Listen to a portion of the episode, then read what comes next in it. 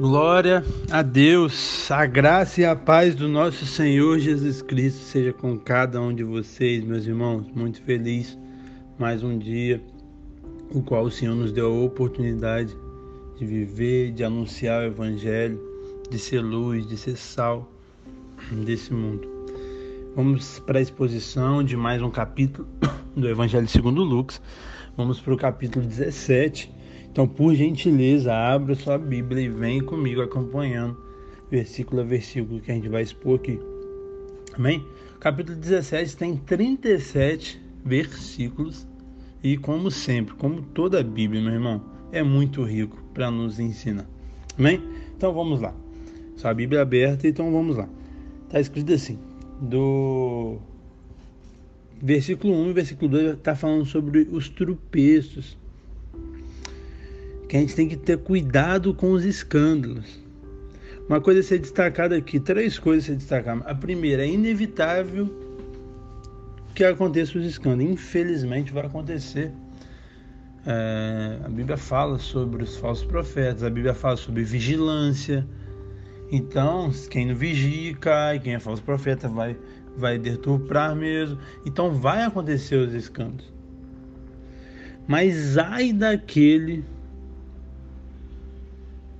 de quem o escândalo vier. O escândalo tem algo muito maligno que leva as pessoas a também cair.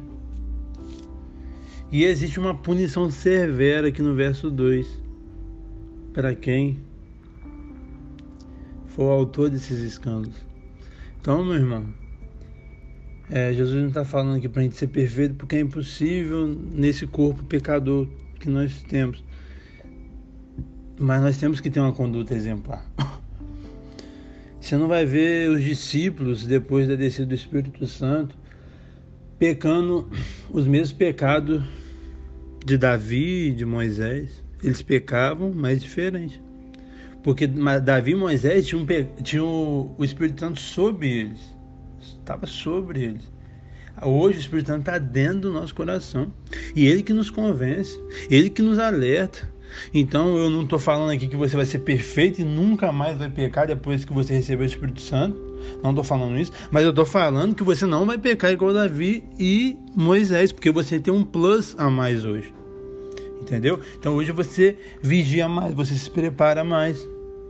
Entendeu? E consequentemente você peca menos. Principalmente esses pecados de escândalo que Jesus não intitula aqui. Mas existe pecado que escandaliza muito mais do que outros. Não existe pecadinho, pecadão para com Deus, mas para com o próximo, para com as circunstâncias é, que vão motivar depois. Então existe sim maiores. Entendeu? É, que a gente possa vigiar em cima disso. Do verso 3 ao verso 6, Jesus vai falar sobre perdão. Primeiro ponto aqui a ser destacado é que o perdão exige cautela. Ele fala, acautelai-vos. Porque se a gente não se acautelar, a gente vai deixar nossa carne agir. E se a gente deixar nossa carne agir, a gente não vai conseguir perdoar, a gente não vai conseguir fazer o que é certo. E o perdão exige também, ele nos dá uma, uma autorização de confrontar. Muitas pessoas acham que porque você perdoa, você não pode confrontar. Jesus falou, para a gente confrontar, para a gente repreender. Você vai perdoar? Vai perdoar. Mas você vai repreender, vai conversar com a pessoa. Poxa, essa atitude não foi boa, estou te perdoando, eu tenho que te perdoar. É, você está perdoado, mas é, reveja esse conceito para a pessoa crescer, porque sem repreensão a gente não cresce. Se a pessoa não aceitar, se a pessoa não reconhecer, você vai perdoar do mesmo jeito, mas pode confrontar, tá bom? E o perdão deve ser limitado. Jesus fala sobre isso, que quantas vezes o, o, o irmão pecar, você tem que, que perdoar. E os discípulos é, incrédulos, no verso 5, falam, Senhor, aumenta a nossa, a nossa fé. Eles conseguirem perdoar. É isso. É, o perdão não está meramente numa força humana mas é uma força além de humana, espiritual. Quando alguém fala comigo, Jean, eu não consigo perdoar por causa disso, por causa disso. Meu irmão, essa pessoa está querendo perdoar na força do braço. E na força do braço você não vai conseguir perdoar ninguém. Porque essa carne não quer perdoar, essa carne quer matar a pessoa. Mas no espiritual, olhando para as escrituras, olhando para Jesus que nos perdoou, aí você consegue perdoar. Então a gente tem que ter esse coração. Que é possível perdoar todas as situações, sim, mas no âmbito do espírito e não da carne. Do verso 7 ao 10, Jesus vai contar, contar uma parábola do, do servo inútil. E sobre é, o que a gente pode destacar aqui é o que? Existe um servo e o Senhor pediu para ele servir a comida para esse senhor. E naquela época, meu irmão, o servo, né, ele era, era pago ou escravo, não sei, mas ele tinha a responsabilidade de servir o seu senhor e ficar ali do lado do seu senhor quando ele comia, ele não poderia comer. E depois que o senhor acabou, ele dispensava e, e isso era a função dele. Então, o senhor não precisava pedir obrigado. É isso que Jesus fala aqui no verso 9. Não precisava agradecer, era um serviço dele. E aí Jesus traz para a gente é, isso, a questão do perdão, a questão de guardar os mandamentos. Se ele está mandando, a gente não, não tem que ficar pensando, a gente não tem que achar que, que a gente tá, Deus está com dívida com a gente. Ó oh, Deus, ó, eu fiz aquilo lá que você me pediu, então você está me devendo um. Não, não é assim.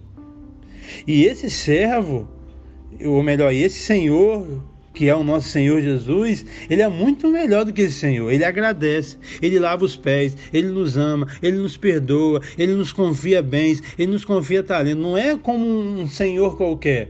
Esse Senhor qualquer está no seu direito e não precisa agradecer. Mas o nosso Senhor, ele agradece, ele ama, ele nos capacita.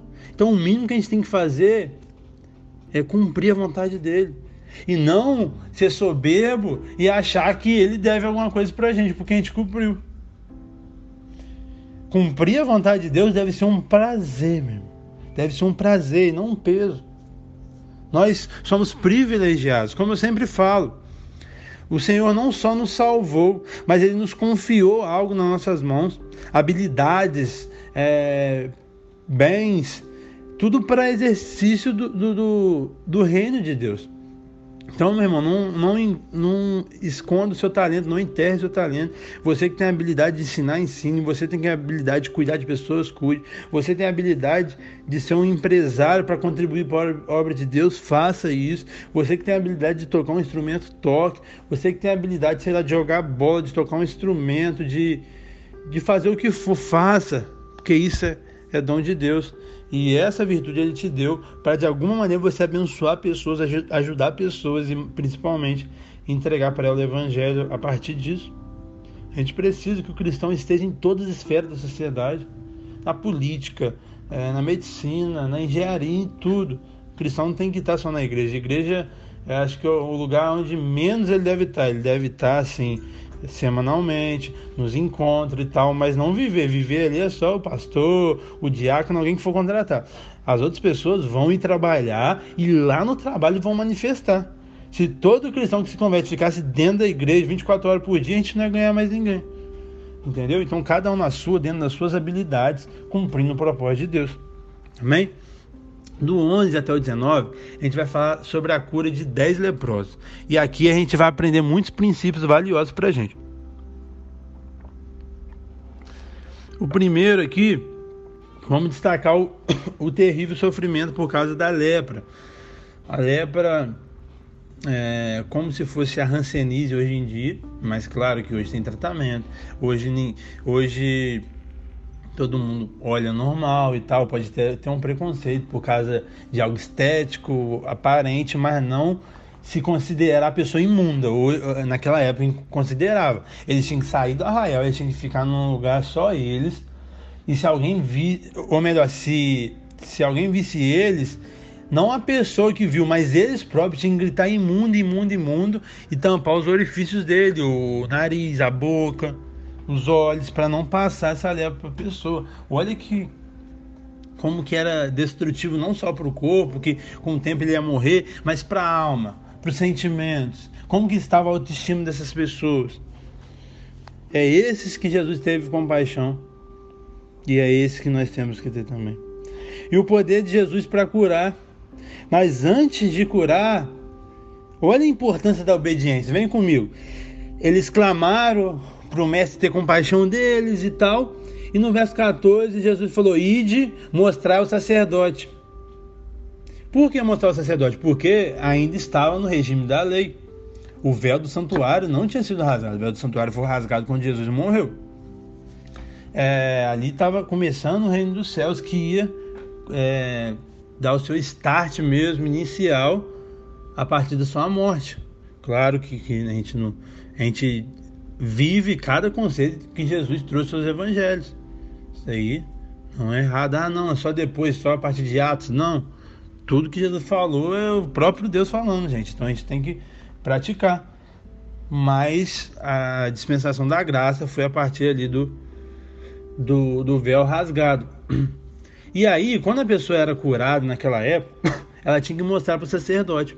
Então Jesus cumpriu a lei, como ele falou, e não veio, ele não veio é, rasgar a lei, veio cumprir, ele cumpriu com excelência. Então ele falou, vai mostrar para o sacerdote. Então eles obedeceram Jesus, e quando ele estava indo, aqui no verso 14, indo, parte B, aconteceu que ídolos foram purificados. Então o hino ele foi purificado. Olha o poder da, da obediência a importância da obediência mesmo. A gente ter fé não nos anula a obediência. Ou melhor, se a gente tiver fé de verdade, a gente vai obedecer. E obedecer não só a Deus, mas o que tiver que ser necessário. Não é porque você tem fé que você não vai no médico, que você não vai fazer o tratamento necessário, talvez uma cirurgia. Isso não tem uma coisa a ver com a outra. Obedeça. Obedeça, que é um valor muito importante na obediência. E aqui, algo para a gente se destacar, triste e feliz ao mesmo tempo, que tinha 10, mas só um voltou para agradecer.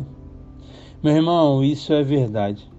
A gratidão não é para todos, é só para alguns. Muitas pessoas são indiferentes ao bem que elas recebem, elas não são gratas. Mas o nosso coração não pode ser assim. Nós temos que ser gratos por tudo que temos, por tudo que somos, principalmente para Deus e depois para o nosso próximo. Um só voltou. Por isso que eu falo que multidão, que milagre não salva ninguém. Pode ser uma porta aberta para o evangelho entrar. Mas isso em si não salva, tem que ser pregado o evangelho. Uma só pessoa voltou. E quando ela voltou, meu irmão, ela recebe a bênção da salvação. Aqui no verso 19, Jesus fala: Vai, a tua fé te salvou. Ele foi salvo ali naquele momento. Os que voltou foram purificados. Mas se até eles morrer, se eles não reconheceram o Senhor Jesus como único e suficiente Salvador, eles foram para o inferno curados. Adianta o que, meu irmão? Você ser curado e ir para o inferno. Mais fácil você ficar doente e morrer do que é, morrer um dia que todo mundo vai morrer são, mas ir para o inferno. Igual eu falo, aqui na pandemia, infelizmente, morreu muitas pessoas e isso não nos alegra. Mas glória a Deus, quem morreu com Cristo está no céu, está tranquilo. O pior é quem não morreu, quem foi curado do Covid, mas está sem Cristo e não se arrepender até o dia da sua morte. Esse que vai ser o pior. Muito pior do que quem morreu com Cristo hoje. Pode passar 50 anos, depois ela vai viver eternamente no inferno. E essa pessoa que morreu nessa pandemia vai viver eternamente no céu. É muito forte. E aqui no verso 20 ao 37 vai falar sobre o final dos tempos, que Jesus voltará. E aqui ele fala primeiro sobre o reino, o reino de Deus, e o 21 ele dá uma declaração muito linda, ele fala que o reino de Deus está dentro de nós. É, o reino de Deus está dentro de nós. A igreja somos nós é, os princípios, está tudo dentro da gente. Então a gente não pode negligenciar isso. Tá bom, meu irmão? A segunda vinda de Cristo ela vai ser repentina, como fala aqui do 22 ao, ao 25. Quando fala, ah, ele está vindo, ele fez. Não, não acredito. Quando ele vir, vai ser como um relâmpago, rápido. É, Jesus, o próprio Jesus fala que nem ele sabia a hora, eu creio que hoje ele sabe a dessa do Pai, mas nem nesse momento ele sabia. Então a gente não tem que saber a hora. Não é errado a gente estudar, aprender. Eu acho que tem muitas coisas para a gente aprender antes ainda do que no final dos tempos, mas eu respeito quem quer aprender. Mas quem crava a data, Deus não está com ele, porque Deus falou que isso não nos compete. Eu creio que a gente está perto do fim. Por uma série de fatores, a tecnologia se multiplicando, é, as coisas acontecendo, não por causa da pandemia, porque já aconteceram várias pandemias, não é por causa da pandemia, sim por causa da tecnologia. O evangelho está chegando em lugares que a gente não tinha chegado por causa da tecnologia, e uma das promessas para ele voltar é o evangelho do reino será pregado a todas as nações. Então eu creio que está chegando no fim. Mas você nunca vai ver eu cravando nenhuma data, nenhum ano, nenhum mês, nada. Só sei que está chegando no fim. Como os discípulos, quando escreveu a, o Paulo, o Tessalonicense, ele, ele falou que estava próximo. E realmente está próximo. Cada dia que a gente vive está mais próximo a vinda do nosso Senhor. E acontecerá num tempo de descuido espiritual. 26 ao 30 a gente vê isso. Igual no, na época de, de Noé. Noé pregava e as pessoas nem ligavam. Bebiam, comiam, casavam e vivia normal. E hoje em dia, agora assim, com a pandemia, a gente pode refletir em cima disso, é verdade. Uma pandemia assolando a sociedade e todo mundo aí nem aí, nem aí, ninguém quer Deus. A vinda de Cristo vai ser nessa época. Vai ser algo indescapável, não tem como ser ah, subir para lá, descer para cá, como fala o verso 31. Não tem como. E Jesus fala sobre é, a, a, inutilidade do, do falso compromisso. 20, 32 e 33. Meu irmão, não adianta. Você está mentindo para você mesmo. É igual as pessoas que pegam um falso evangelho. Cara, é mais fácil elas ir pro mundo, aproveitar as carnalidades nesses anos que ela vai ficar para depois queimar no inferno do que ficar na igreja só querendo privar as pessoas de, de ser salvo. É muito demoníaco isso. Não tem jeito. E também a questão do lucro, né? E aqui vai haver, vai haver só dois grupos de pessoas, meus irmãos: os salvos e os não salvos, os que vão ficar e os que vão ser levados. E não, para a gente finalizar aqui na segunda vinda de Cristo, não haverá mais tempo para se preparar, meu irmão. Já era. Ele veio, acabou, não tem mais tempo de preparar. Então se prepare hoje, se arrepende hoje Vigia hoje para você não ser motivo de tropeço. Perdoe hoje, segundo as ordenanças do Senhor. Não ache que você é, que Deus é, deve uma para você porque você perdoou, porque você guardou. Seja grato com o que você tem de Deus, com o que você recebeu de Deus. E creia, cedo ou tarde, Ele irá, irá vir. E se você estiver preparado, você vai com ele. Se você não tiver, infelizmente você vai ficar. Que Deus te abençoe. Que esse episódio possa se transformar e te edificar. Você que foi abençoado, você possa compartilhar no nome de Jesus. Que Deus abençoe a sua vida. Tchau, tchau.